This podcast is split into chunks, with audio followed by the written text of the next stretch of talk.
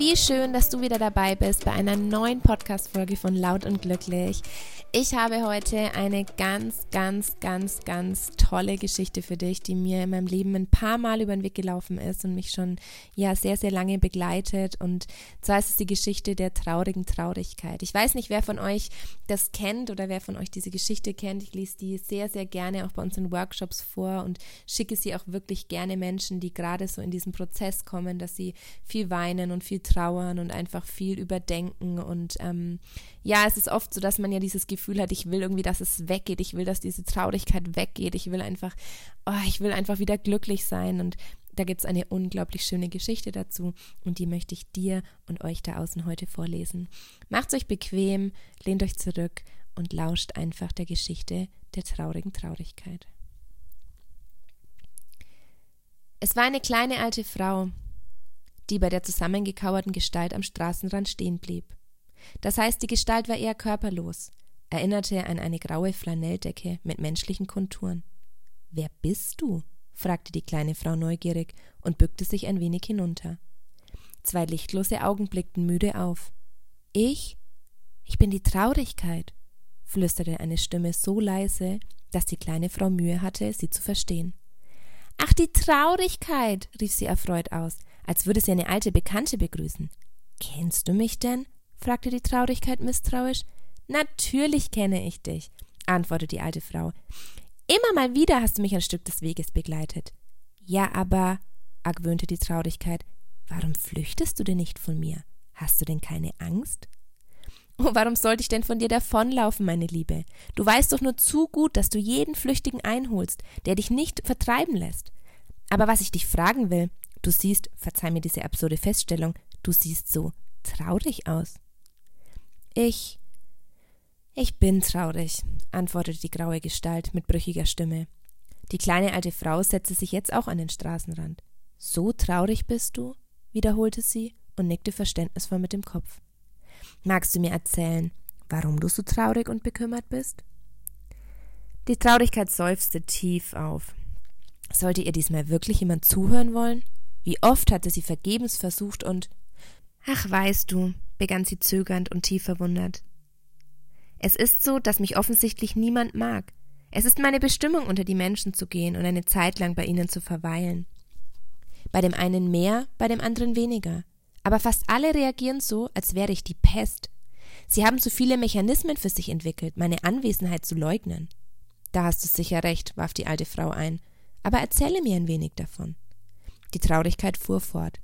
Sie haben Sätze erfunden, an denen Schutzschild ich abprallen soll. Sie sagen sowas wie Papalapap, das Leben ist heiter. Und ihr falsches Lachen macht ihnen Magengeschwüre und Atemnot. Sie sagen, gelobt sei, was hart macht. Und dann haben sie Herzschmerzen. Man, sie sagen, man muss sich nur zusammenreißen. Und sie spüren das Reißen in den Schultern und in ihrem Rücken. Sie sagen, weinen ist nur für Schwächlinge. Und die aufgeschauten Tränen sprengen fast ihre Köpfe. Oder sie betäuben sich mit Alkohol und Drogen, damit sie mich nicht spüren müssen. Oh ja, bestätigte die alte Frau. Solche Menschen sind mir oft in meinem Leben begegnet. Aber eigentlich willst du ihnen mit deiner Anwesenheit ja helfen, nicht wahr? Die Traurigkeit kroch noch ein wenig mehr in sich zusammen. Ja, das will ich, sagte sie schlicht. Aber helfen kann ich nur, wenn die Menschen mich zulassen. Weißt du, indem ich ihnen versuche, ein Stück Raum zu schaffen zwischen sich und der Welt, eine Spanne Zeit, um sich selbst zu begegnen, will ich ihnen ein Nest bauen, in das sie sich fallen lassen können, um ihre Wunden zu pflegen. Wer traurig ist, ist ganz dünnhäutig und damit nahe bei sich. Diese Begegnung kann sehr schmerzvoll sein, weil manches Leid durch die Erinnerung wieder aufbricht wie eine schlecht verheilte Wunde.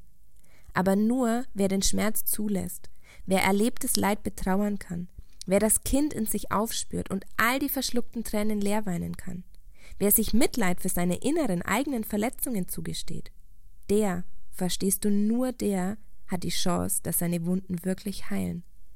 Stattdessen schminken sie sich ein grelles Lachen über die groben Narben oder verhärten sich mit einem Panzer aus Bitterkeit. Jetzt schwieg die Traurigkeit, und ihr Weinen war tief und verzweifelt. Die kleine Frau nahm die zusammengekauerte Gestalt tröstend in den Arm. Wie weich und sanft sie sich anfühlt, dachte sie und streichelt zärtlich das zitternde Bündel.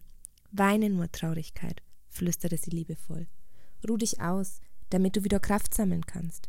Ich weiß, dass dich viele Menschen ablehnen und verleugnen, aber ich weiß auch, dass schon einige bereit für dich sind. Und glaube mir, es werden immer mehr, die begreifen, dass du ihnen eine Befreiung ermöglichst aus ihren eigenen inneren Gefängnissen. Von nun an werde ich dich begleiten, damit die Mutlosigkeit keine Macht gewinnt. Die Traurigkeit hatte aufgehört zu weinen. Sie richtete sich auf und betrachtete verwundert ihre Gefährtin. Aber jetzt sage mir, wer bist du eigentlich? Ich, antwortete die kleine Frau und lächelte still. Ich, ich bin die Hoffnung. Ich liebe diese Geschichte. Ich liebe diese Geschichte so sehr, weil genau darin beschrieben wird, was ich auch immer all unseren Leuten in Coachings, in in, in Therapie, bei Workshops, in Einzelgesprächen immer mitgeben will, wenn Menschen traurig werden und sich unglücklich sind über diese Traurigkeit. In der Traurigkeit liegt so viel verborgen, da ist so viel Schatz, da ist so viel Raum, da ist so viel, so viel Raum, um Neues entstehen zu lassen. Und ich glaube wirklich nur der, der sich über seine inneren Verletzungen bewusst ist, über die Dinge, die passiert sind, der sein eigenes Leid annimmt und wie, wie es in der Geschichte heißt, der sich zugesteht, das Kind in sich aufzuspüren und seine eigenen Tränen leer zu weinen, nur der wird letztendlich heilen, weil wir somit eigentlich ja ganz, ganz, ganz authentisch zu uns selbst sind. Ich liebe diese Geschichte, ich lese sie mir immer wieder durch, ich lese sie immer wieder vor. Ich finde es etwas total Heilsames, in der Traurigkeit auch Potenzial sehen zu können. Und es hat mir auf meinem Weg sehr geholfen und deshalb wollte ich diese Geschichte heute mit euch teilen. Nehmen Sie dir zu Herzen, hör sie vielleicht immer, immer wieder an und ähm, ja, entdecke auch mal du, welche Zeit in deinem Leben vielleicht noch nachträglich ein bisschen Aufmerksamkeit verdient hätte oder in welcher Zeit du die Traurigkeit vielleicht auch als einen positiven Wegbegleiter nehmen kannst. In der Traurigkeit entstehen manchmal die verrücktesten Dinge. Beziehungen, Freundschaften, neue Chancen, Ereignisse.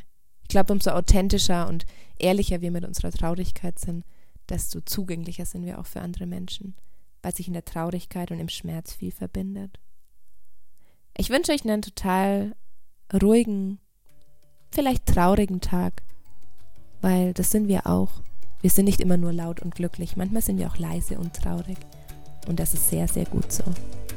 Bis zum nächsten Mal.